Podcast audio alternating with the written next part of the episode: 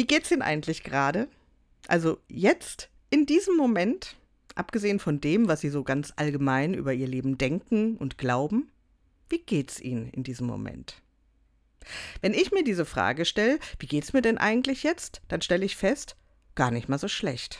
Mein Leben ist nicht akut bedroht, ich bin nicht auf der Flucht, ich habe Essen und Trinken, Freunde, ich konnte aufstehen und ich fühle mich gesund und munter. In diesem Moment habe ich alles, was ich brauche für den nächsten Atemzug. Bis dann halt die Gedanken kommen. Hinterrücks.